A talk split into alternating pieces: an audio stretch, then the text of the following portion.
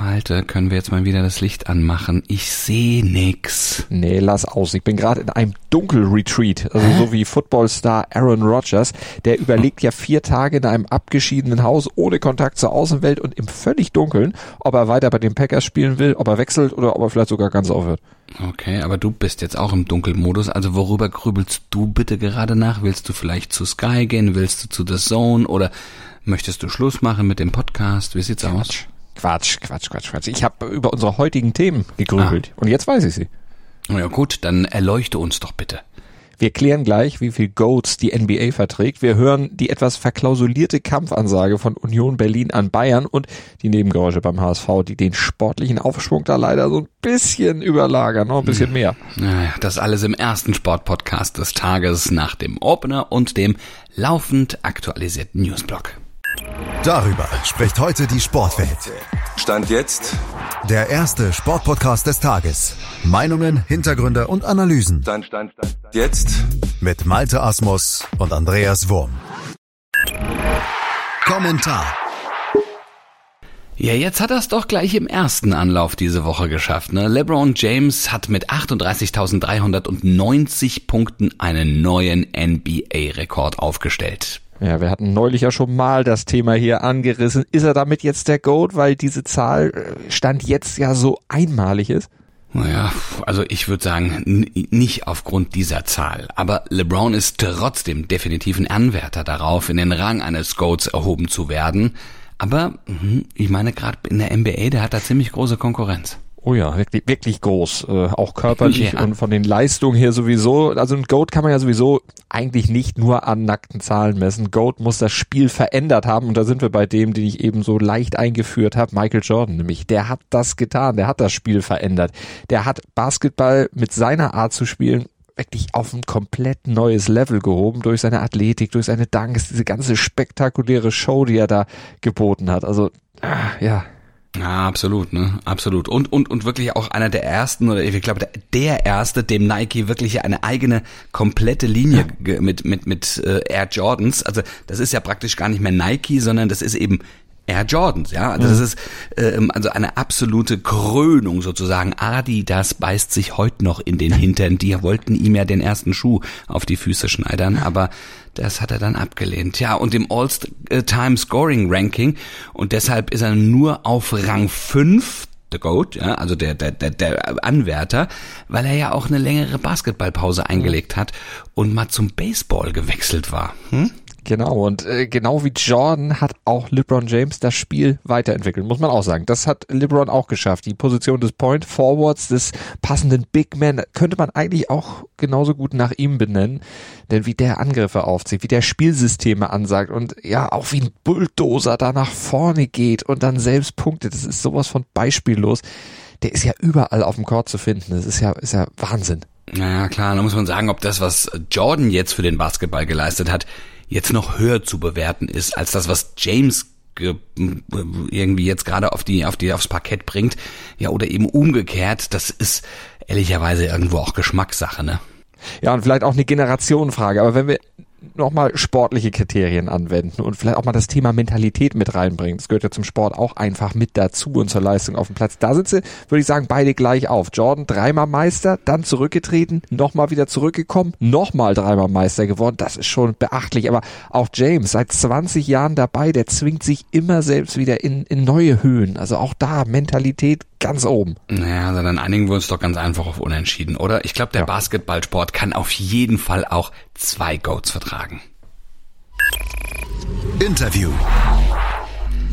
Union Berlin, ich glaube, da sind wir uns einig, ist die Mannschaft der Stunde in der Bundesliga beziehungsweise des noch jungen Jahres 2023. Vier Siege in der Bundesliga, Platz zwei hinter den Bayern und ins Viertelfinale des DFB-Pokals sind sie auch noch eingezogen gegen den VfL äh, Wolfsburg. Das stimmt, da gebe ich dir auf jeden Fall recht und ich gebe zu, ich hätte das in der Form so ja, wahrscheinlich nicht erwartet, aber ich bin da nicht alleine, denn selbst Union-Geschäftsführer Oliver Runert hat das nicht unbedingt erwartet, sieht deshalb aber auch keinen Grund jetzt, ob dieser Leistung durchzudrehen. Ja, dass die Entwicklung in den letzten Jahren, glaube ich, von Union ähm, eine war, die vor allem auch durch die Conference League Teilnahme, aber jetzt auch durch die Europa League Teilnahme und die guten Platzierungen in der Bundesliga schon so sind, dass man eben international anders wahrgenommen wird und ähm, dass dieser Aufstieg äh, 2019 sicherlich einer war, der am Ende ähm, einer war, der ähm, deutlich Nachwirkung halt jetzt zeigt. Und äh, deswegen ist es für uns hier beim ersten FC Union natürlich eine, eine absolute, ja, ähm, groß, absolut großartige Momentaufnahme. Ja, aber natürlich gilt auch aus dieser Momentaufnahme mehr zu machen. Das muss deren Ansatz sein, ja, diesen Moment möglichst lange anhalten zu lassen. Das sagt auch Runert.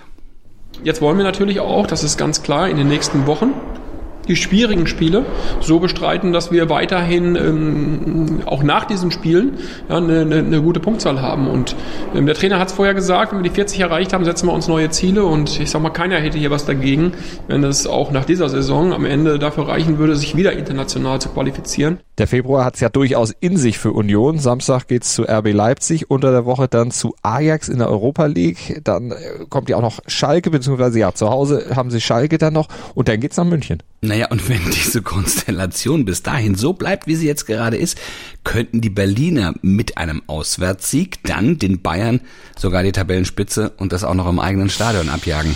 Oh, das ist natürlich nichts, was Runert jetzt laut aussprechen würde. Er formuliert das ein bisschen anders. Etwas vorsichtiger, aber ich glaube im Prinzip meint er das Gleiche. Der Druck ist sicherlich bei anderen. Ähm, und wir können viele Dinge erreichen. Andere müssen sie erreichen und ich denke, dass meine Mannschaft, unsere Mannschaft hier so ehrgeizig ist, in jedem Spiel weiterhin alles zu geben. Hintergrund. Eigentlich müssten beim HSV vor dem Spitzenspiel gegen Heidenheim Samstag ja alle zufrieden sein. Ne? Trainer Tim Walter hat den Dino mit zwei Siegen zum Jahresstart wirklich gut in die Spur gebracht, lässt da spektakulären Fußball spielen und auf Aufstiegskurs liegen sie ja Stand jetzt auch. Tja, Malte, darüber redet aber gerade leider keiner. In, in Hamburg nicht und in der Sportwelt auch nicht wirklich, denn der HSV wäre nicht der HSV wenn ja nicht selbst sportliche Erfolge von Nebenkriegsschauplätzen überlagert werden würden. Und davon gibt's in Hamburg immer, aber auch derzeit eine ganze Menge. Und derzeit wahrscheinlich mehr als in den letzten Jahren, zumindest parallel. Hintereinander gab es ja, ja immer viele, aber jetzt kommt das wirklich geballt. Da haben wir Stand jetzt ein Unfall mit Fahrerflucht, eine Dopingaffäre, jede Menge Theater um Ex-Vorstand. Also dröseln wird das alle noch mal, alles nochmal auf. Über den Autounfall mit anschließender Fahrerflucht, in der Jean-Luc Dompe und William Michel Bonsis äh, verwickelt sein sollen hatten wir ja gestern schon mal so kurz berichtet. Wir haben es angerissen, weil äh, da ja auch die genauen Umstände auch noch nicht geklärt sind. Aber trotzdem, was man jetzt so weiß, die beiden müssen neben strafrechtlichen Konsequenzen wahrscheinlich auch äh, Sanktionen des Vereins dann noch äh, hinnehmen. Ja, genau. Und dann streitet ja noch Bakariata mit einem angeblichen Ex-Berater vor Gericht um eine ganze Menge Geld. Oh. Auch der hatte ja auch schon mal eine andere Vergangenheit. Ob er wirklich der ist, der er wirklich ist. Auch da gab's schon mal Unruhe. Jetzt gibt's da die nächste Baustelle bei ihm. Ähm, er, er weist dessen Forderungen zurück. Und dann haben wir schon wieder die nächste, ja. Also Mario Vuskovic, äh, David wird, hat, wird ja vorgeworfen, mit EPO gedopt zu haben. Das ist heute vor dem DFB Sportgericht. Da ist der zweite Verhandlungstag angesetzt. Der Hamburger Sportverein hofft damit vier Gutachten die Unschuld beweisen zu können. Und dann ist da ja noch die große Frage im Raum, ob Thomas Wüstefeld in seiner Zeit als HSV-Finanzvorstand wirklich Geschäfte mit sich selbst gemacht hat. Darüber berichtet das Abendblatt oder hat es gestern getan. Hintergrund soll eine Rechnung im sechsstelligen Bereich von einer Firma des Medizinunternehmers Wüstefeld an den HSV sein. Und die will der HSV jetzt nicht zahlen. Naja, und deshalb distanziert sich die HSV Fußball AG auch in vollem Umfang, wie es heißt, von Wüstefeld. Das schreibt zumindest so das Abendblatt. Aber ob man sich jetzt distanziert oder nicht, die Nebengeräusche sind natürlich da und die stören die Vorbereitung auf das doch wichtige Spitzenspiel beim Tabellendritten Heidenheim am Samstag schon ziemlich. Das bringt der Sporttag. Stand jetzt. Bei der Skiweltmeisterschaft in Courchevel steht der Super-G der Männer an mit den Deutschen, mit dem Vize-Weltmeister Romet Baumann, mit Josef Ferstl und Andreas Sander. Favorisiert sind aber andere, der Schweizer Marco Odermatt zum Beispiel oder Alexander Amort Kilde aus Norwegen und Vincent Kriechmeier. Äh, ich finde den Namen klasse für einen, der in der Speed-Disziplin mit zu den mhm. Favoriten gehört. Der kriecht sicherlich nicht die Piste runter, der wird sicher Vollgas fahren ab 11.30 Uhr und die drei, die ich da eben genannt habe, die haben schon deutlich bessere Karten als unsere Deutschen leider. Ja, und ab 7 Uhr 7 morgen früh legen wir uns dann wieder die Karten und beantworten euch wie gewohnt die wichtigsten Fragen zum Sporttag. Wir freuen uns, wenn ihr uns abonniert, wenn ihr uns bewertet, wenn ihr uns hört, wenn ihr uns mit dem Podcatcher eurer Wahl natürlich auch gerne weiterempfehlt. Bei allen, die es wissen wollen, die es vielleicht auch nicht wissen wollen, einfach sagen, stand jetzt, einfach mal reinhören. Vielleicht bleibt ihr kleben und klebt dann auch morgen an den Endgeräten, wenn wir einen Gruß und einen Kuss entbieten. Den gibt's jetzt auch wieder von Andreas Wurm und Malte Asmus. Und am Wochenende wird wieder ganz viel von Stand jetzt gesprochen. Ja, die ganze Fußballwelt, die spricht jedes Wochenende von Stand jetzt. Warum sagen die nicht einfach, dann schalte doch am Montag 7.07 Uhr wieder ein?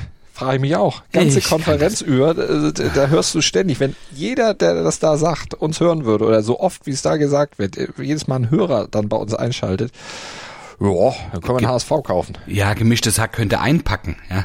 Also was, was ist dann Baywatch Berlin gegen Stand jetzt, Stand jetzt, Stand jetzt, Stand jetzt, Stand jetzt. Dir hat dieser Podcast gefallen? Dann klicke jetzt auf Abonnieren und empfehle ihn weiter. Bleib immer auf dem Laufenden und folge uns bei Twitter, Instagram und Facebook.